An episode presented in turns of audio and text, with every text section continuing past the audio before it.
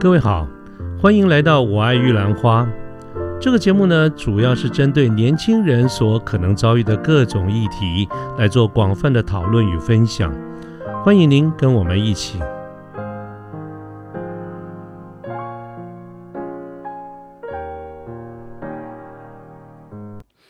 呃，各位好，我是卢天记，现在是民国一百一十年的三月二十八号星期天的下午。那么今天呢，想跟大家多呃聊一聊跟做生意有关这方面的一个主题，所以我把今天的这个题目定在：你要赚得多呢，还是赚得快呢，还是赚得爽？啊，那么呃，为什么会谈到这个题目呢？是因为。我们大家都说，都觉得做生意不容易哈。我讲，我们过去有很多的这个主题，都谈到在职场上，我们有很多的这个辛苦啊。不管公司的这个产品在价格、在品质、在成本、在服务上面有没有什么竞争力，我们都被要求要做到很多的这个业绩啊。所以我们常常产生了很多的一些压力，或者甚至甚至有一些不满。但是至少都可以反映了一件事情，就是不管从老板的这个角度，还是从我们员工的角度而言，我们都感受到在这种竞争的生活世界里面做生意不容易啊！我也觉得确实是不容易，尤其我做了这么多年，我有做的不错的时候，我有做的一塌糊涂的时候，我完完全全能够去体会做生意真的是不容易。他要考虑很多很多的这个因素啊，就是我们常常讲的嘛，天时啊、地利人和这些。那么这些说归说了，但事实上我相信，呃，我们大家都同意，这些很多都不是你你我我们自己能够控制的啊。比如说，呃，这个天时地利啊等等这些，很多都控主控权都不在我们自己。所以，当我们面对这些很那么多的外在因素的时候，哦，有很多不可控的因素，我们都认知到的时候。那么我们就怎么办呢？我们是要完全听天由命吗？我想倒也不至于啦。我觉得我们能够做的事情就是把我们的精神、我们的精力专注在我们可以控制的这个部分。那么剩下不可控的部分就交给老天爷吧。啊，就是听天由命了。啊，所以我们今天呢就想把重点来看看哪一些是我们自己可以控制的。那其他的就就算了吧，哈，就先搁一边吧。那么我这边讲的所谓的可以控制呢，其实就是指的基本功。我们作为一个专业经理人，不管或者是一个创业者，不管你是哪一个身份，面对生意这件事情，基本功是非常重要的。我记得我们的节目在比较早期哈，应该是蛮前面的吧，哈，有曾经谈过一集的题目叫做“没有魔法，只有基本功”。那么当时呢，我也是强调基本功的一个重要性。不过我记得在那一期的节目里面，我们谈的是时间的概念，也就是说，我们要培养一个好的专业技能，它是需要时间的，它不是一蹴可成的。所以主要的那一集的目的是跟大家讲，很多人其实没有足够的一个耐性，因为我们培养一个呃基本功的掌握都需要时间啊。所以各位当时那一集我们谈的重点是在时间的积累。但今天呢，我仍然要谈基本功这件事情，但是我的重点就不在时间的积累了，而是我们就何谓基本功的细节，我们来做一些探讨。那么我讲的这个基本功啊，大体上来说，我们通常可以把它分成两个方向，就是分别是一种比较硬的跟比较软的。呃，也就是各位常常可能会有在很多的场合听到有人用这样的一个字眼来描述，就是所谓的 hard skill 或者是 soft skill。那么这种硬的 hard skill 通常指的是什么呢？指的包括，比如说第一个就产业知识，我们常常讲的 domain know how。那么，呃，就是大家在不同的行业嘛，这个每一个不同的行业都有它的一些专业领域里面该知道的一些相关的知识、技术啦、产品啦、生态啦等等，这是非常硬碰硬的，就是跟这个产业相关的啊，这个是我们称之为 domain know how。产业的这个知识，另外呢，就是我常常在讲，我们作为一个专业经理人，左右两个肩膀上面应该有两个小天使，一个叫做财务，一个叫做法务，这两件事情搞得定啊，那么他对我们在工作上面是无如鱼得得水，无往不利；搞不定呢，这两件事情就会搞死我们，他是个小魔鬼。所以对于呃，财务对于法务的掌握其实是有必要的。当然，我这边指的财务呢，就是属于比较硬的这个部分，就是嗯，我们一般讲的会计、准则、会计报表或会计财务相关方面的这些知识。那么这些知识它是有共同国际共同标准的，走遍四啊大江南北、五湖四海，放诸四海皆准，是因为大家都要用共同的语言、共同的标准来表达财务，才不会造成一些困扰或者误解哈。所以它是属于比较硬的部分。而法务呢，是我觉得非常推崇，我觉得它是一个非常专业的领域。而法务呢，也没有办法，呃，如果你不是专业的话，你大概很难一时间一触可成。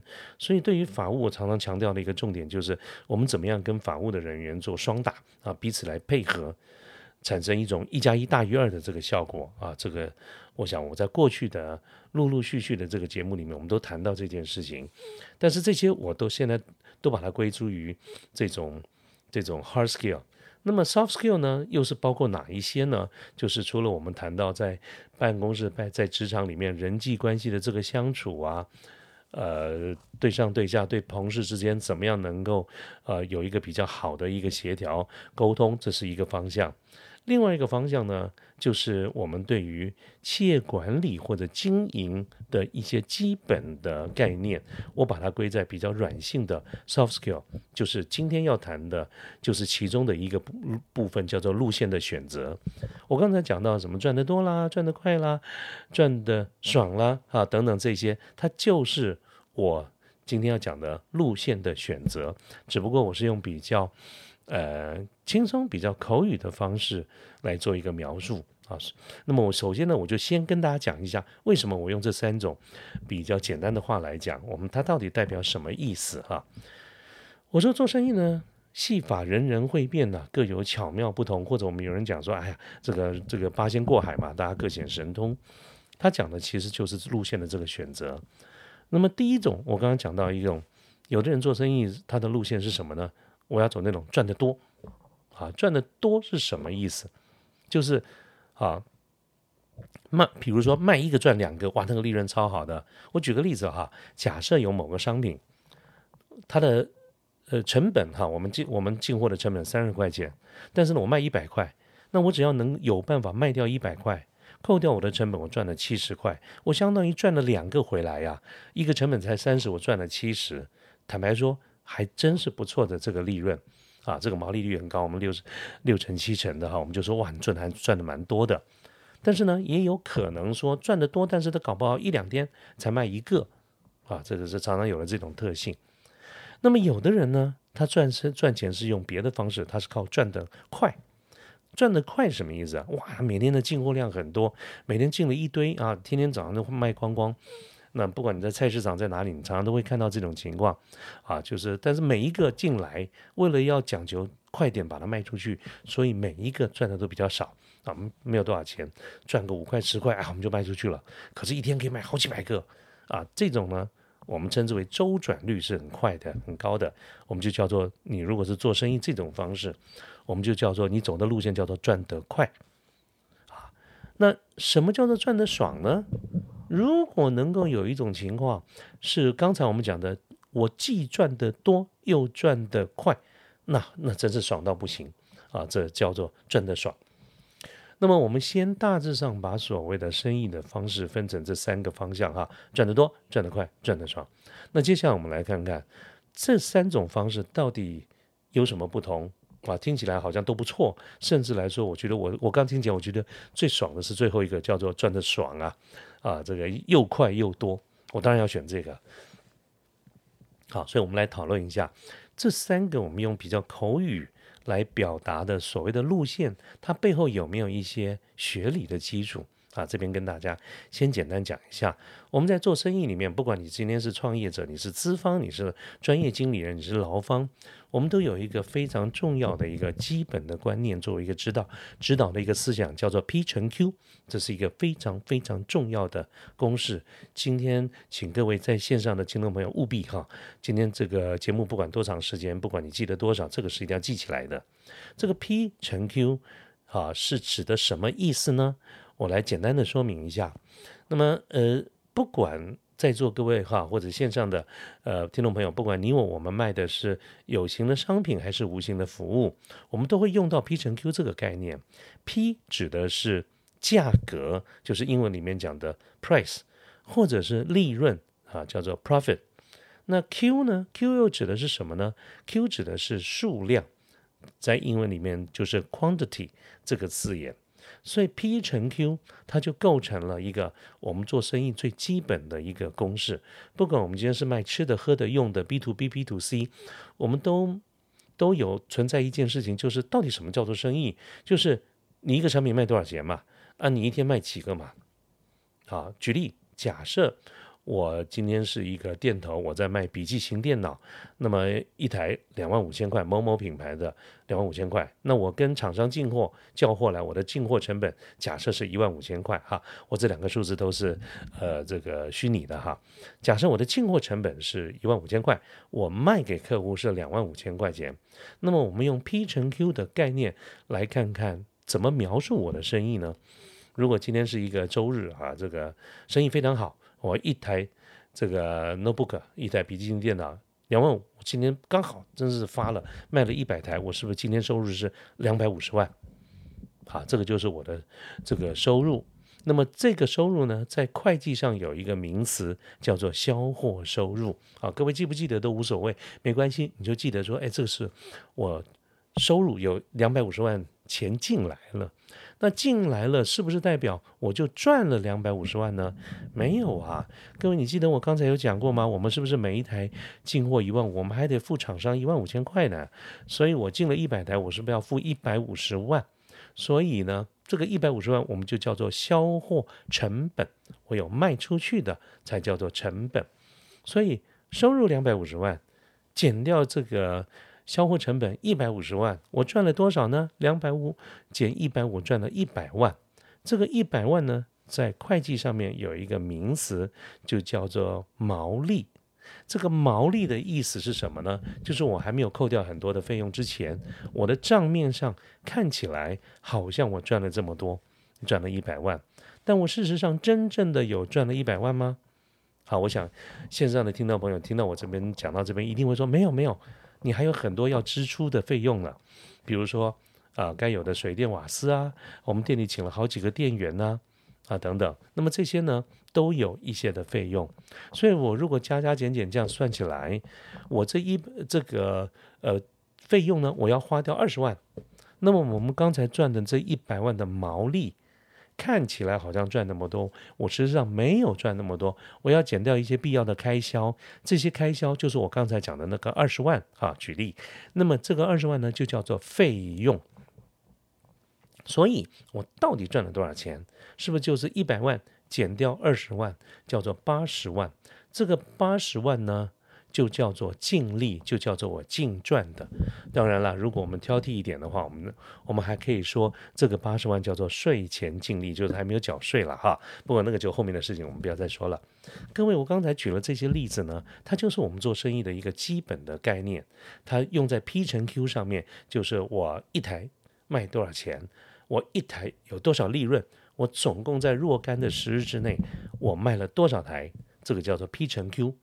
那么这个 P 乘 Q 呢，之所以有用，就是因为它可以用来描述绝大多数的生意，不论是我刚才说有形的商品，或者是无形的服务，我们都可以这样子来用这种方式有一个基本的概念。好了，那我们现在解释了了解什么叫 P 乘 Q 之后呢，我们就回到我们刚才在前面我们谈到一个主题，叫做做生意啊。有几个不同的选择的方式，不同的路子，我们要赚得多呢，赚得快呢，还是赚得爽？好，各位还记得这一段吗？哈，我们把这个了解了 P 乘 Q 之后，我们把前面讲的这三个不同的路线，我们拿出来看看这两个能不能相配合。首先呢，我们来看看到底什么叫做赚得快这种路线。假设好，我们。回想一下刚才讲这个 P 乘 Q 的概念，当我们一台 notebook 一台笔记型电脑，我们进货进了两万五千块，哎，一万五千块钱，那我们有个客户来了，问说，哎，这台多少钱呢？我们说两万五，客户说嫌贵，他说啊，太贵了啦，算便宜一点啦。这个时候，各位，如果你是老板，你会怎么回答？啊，有几种可能的回答。如果你的回答来回那么折中，大家杀半天。如果你的概念是，如果你回应的方式是说，呃，两万五千贵没有关系，不然你说多少钱嘛？玻璃工娃贼嘛，啊，你说说看多少钱你愿意买，我能够跟你配合，我就跟你配合。啊，我想我们是不是常常也听到，呃，人家老板会这样讲，我们嫌他贵，他就说玻璃工娃贼嘛。如果你老板采用的是这种方式，各位有没有注意到，他基本上在乎的是什么呢？是利润还是卖出去？是当然是卖出去嘛？也就是说，如果你是这种谈法，就代表我愿意牺牲 P 来换你把 Q 拿走。啊，如果你钱两万五太贵，你不愿意买，那么告诉我你要多少钱的 P，你才愿意把我这台 Q 拿走。这种方式就叫做赚得快。那么从 P 乘 Q 的概念来看的话，就代表他在乎的是什么呢？他在乎的是 Q 能不能动，而 P 呢，好说，只要有可以接受的利润就可以了。啊，这么它就是这种方式。那么你做这种方式的所谓的生意模式，是不是就常常这就是我们常常听到有人讲说，哎呀，我们走的这个路线呢是薄利多销、销个短网啊，大概就是指的这种路线。那么做从这种路线做生意的人，他重视什么？他其实重视的就是我们刚才在讲 P 乘 Q 里面，他重视 Q，因为通常这种生意就代表我们有一种相我们相信一件事情，就是我们满手的库存。其实有好有坏，你可以说你有很多的货，你也可以说满手的库存就是满手的炸弹。那些货啊，千万不要留在手上，货一进来就要赶快走，啊，快走！一方面要周转现金，邓肯金；二方面呢，很多的产品都有时效性的，产品生命周期啦，甚至吃的喝的，你不把把它卖掉，它就坏掉了，它就超身体啊，等等。那么像这一类的商品，我觉得蛮有可能我们在做生意的时候，我们会选择的一条路，就是只要是可以接受的利润啊，后了啊，这个 Q 赶快走了，你你给我批了啊，你用这种方式，就是我们刚才讲的，你走的路线叫做我要赚得快。好，那么这个世界上必然有一群人。他是这样在做事赚钱的，可是我也同样相信，在这个世界上有另外不同的人，他们在赚钱的方式就不一样喽。啊，有些商品呢，它非常有可能需要很多的呃资源服务、解说、售前、售中、售后啊，包括呃，比如说我们做 IT 产业里面有很多比较复杂的软硬体的结合啦、系统的整合啦、工具机本身的软硬体的结合啦啊等等这一些。你会发现在事前，我们要花很多时间去跟客户客户解释新观念、新做法、新技术的运用。我们要跟他举了很多的这个例子、成功案例的分享。我们要帮他做了很多的成本效益评估等等。我们在事前要打动客户的心，搞不好就要花很多的时间，因为客户根本不知道我们这些新观念、新做法、新新的这种所谓的 solution。所以，我们事前就要花很多时间，然后呢，还甚至还要。做给大家看，借他用，帮他做系统整合。啊，事前事中，售卖了以后呢，我们还要随时 on call，有任何的问题打电话来，我们就要马上的服务，我们要有零八零专线，二十四小时专线，甚至于啊，客户如果一些比较重要的一些应应用领域，我们甚至还要签约，随时的 on call。好，二十四小时有任何客户有任何的问题，我们都得赶快派人冲到现场，当场解决。好，这种生意有没有？有，也多得很啊！哈，各位，如果你做这种生意的话，那么客户杀价不是不能杀，但是呢，我们在心中会认为，我们做这个生意，如果我们要维持一个好的客户满意度，或者是我们要有给客户该有的这些服务水准，我们必须得有足够多的这个利润。或者我们说合理的利润，我们才能够支撑我们能够生存的下去，继续做这件事情。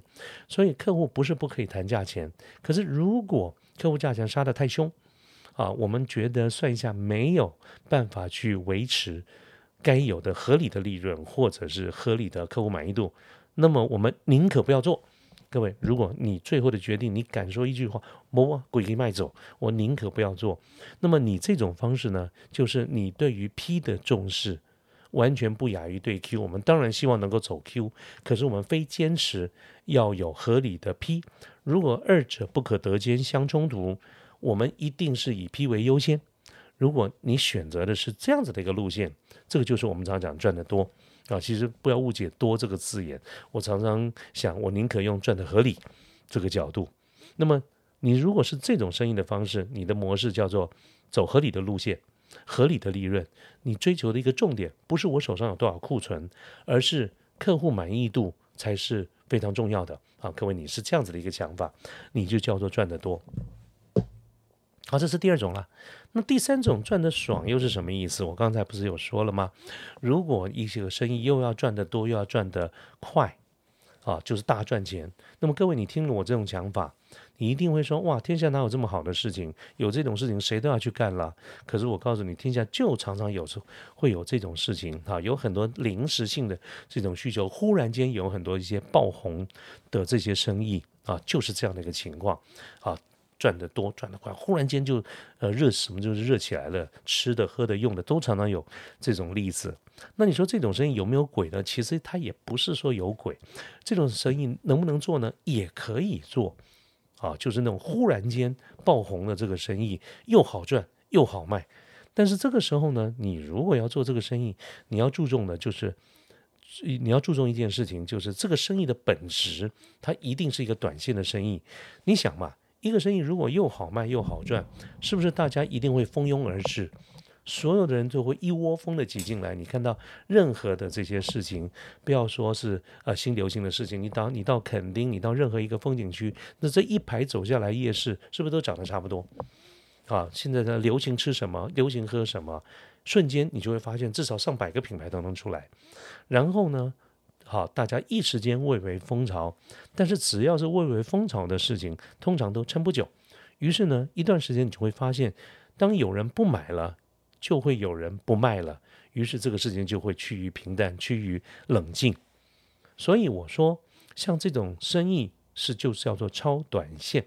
那么超短线的生意能不能做？可以啊，各位不要觉得。超短线这种字眼，感觉好像有什么负面的看法或者负面的印象。做生意啊，长对长，短对短对短，啊，这个短线的生意没有什么不能做。但是你要注意的一件事情就是，如果你今天要做的是超短线的生意，那么你就要必须要注意的，我们要尽量的避免资资本支出。啊，资本支出就是比较所谓的。呃，比较长远的这种打算，我宁可租房子，我不去买房子，我宁可是外包这个，而不是自制产线等等这一些，这些都是举例。当然，这里面也里面有蛮深的一些想法，不应该只是从超不超短线来看。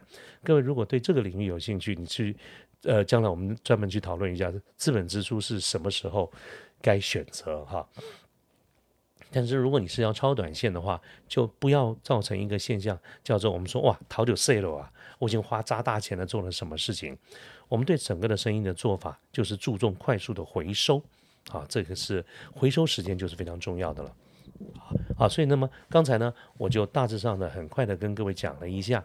到底路线有哪一些？那么它后面的学理基础，其实你就用 P 乘 Q 的这个概概念，你来看，你会发现，刚才我们讲的这几条路啊，每一条路都有好有坏，有它的特色，有它注重的方式跟合适的一些产品或者是领域啊，它并没有所谓的绝对的标准答案好与坏。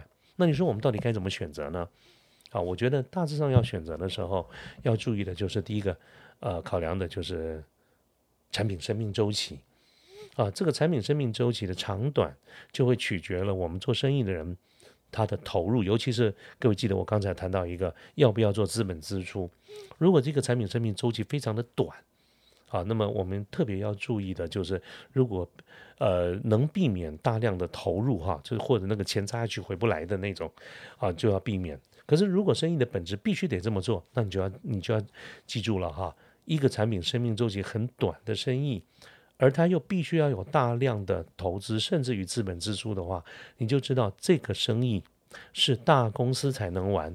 你如果不是大公司，你根本上不了台面，就不要去做这个事情啊。所以产品生命周期的长短与否，是我们考量到底该赚哪些路线啊，这这走哪些路线来赚钱的一个因素。当然，第二个因素就是我们所选择的目标市场。这个目标市场，刚才各位听到，我们啊走这种快速量销的路线，走高品质的服务的路线，超短线等等，各自都会对应的不同的客户、不同的产品、不同的产业、不同的客户。那所以这是为什么我一直说它没有什么标准答案，重点就在于说你要让谁爽，你现在想要做谁的生意，赚谁的钱，那么就选择适合的那个路线。再来呢，你要考虑的一件事情就是所谓的竞争态势，就是你刚不在雕做这个生意，我们自己本身我们是家大业大，还是咱们本钱很薄，我们只能快打，还是我们的技术底子很厚，还是客户根本不在乎需要好的服务，他只要便宜啊？那我们公司到底行不行？这个呢，就是衡量我们自己。包括公司，包括个人，就是我们所谓的相对优劣势，也就是我们经常听到有一个字叫做 SWOT。好，我想这个 SWOT 实在是太太普遍了，根本我就不要再解释了。大家讲的就是这个 SWOT。好，另外一个竞争态势就是这个产业本身啊，在这个行业所谓的进入障碍、退出障碍，就是我刚才讲要要进来做这个生意，要有本钱，还是不用？其实你只要有热情，我们几个人。有这个热忱，我们就可以开干了。还是我们需要有店面，需要有技术，需要资金，需要有工厂啊。所谓进入一个行业容不容易？这叫做进入障碍。那么同样的，还有一个相对的名字叫做退出障碍。也就是说，有一天我不玩了，我不想玩了。我们说不玩就不玩了。还是不行啊！我们几楼已经开了啊，机器买了，人才请了。如果我们不玩的话，我们还得面临很多的这些处理善后的问题。这个我们叫做退出障碍啊。所以你要考虑到这个行业本身的进入还有退出的障碍会不会很多，或很复杂，或很简单，它有不同的对应的方式。另外呢，就是我们自己本身的这个研发的这个能力啊，这个研发不论是在什么行业，就是我们产品推陈出新的这个能力。你今天做吃的，就就要看你的师傅啊，这个研发新菜的能力强不强？你今天做科技业，你的 R&D 强不强？你今天是要做这个呃量销的这个生意，你的工厂的实力、采购的实力强不强？这个都是你做生意的这个本钱呐。那么综合考量这几个因素呢，才是我刚刚说我们到底该选择什么样的一个路线会比较好。所以各位不可以只凭的我们刚才讲的说赚得多啦、赚得快啦、赚得爽啦，不能凭我们这种在描述过程中的时候用的这些字眼一时冲动去选择啊，一定要看到本身自己的能力跟这个行业的一些特性啊。所以我想，呃，这就是我们要讲我们怎么去选择。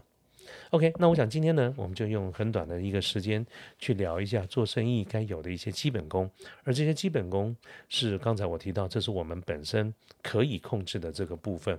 不管我们今天是做什么样的一个领域，不管我们选择的是劳方还是资方，劳方就是老板嘛，资方就是专业经理人嘛，这些都是我们责无旁贷要自己加强的。那至于那些外在的不可控的因素，坦白说，还真的就只能。听天由命，交给老天爷了，啊，这是今天想跟大家聊一聊的。好，那我们今天的节目就到这边，好，谢谢大家，拜拜。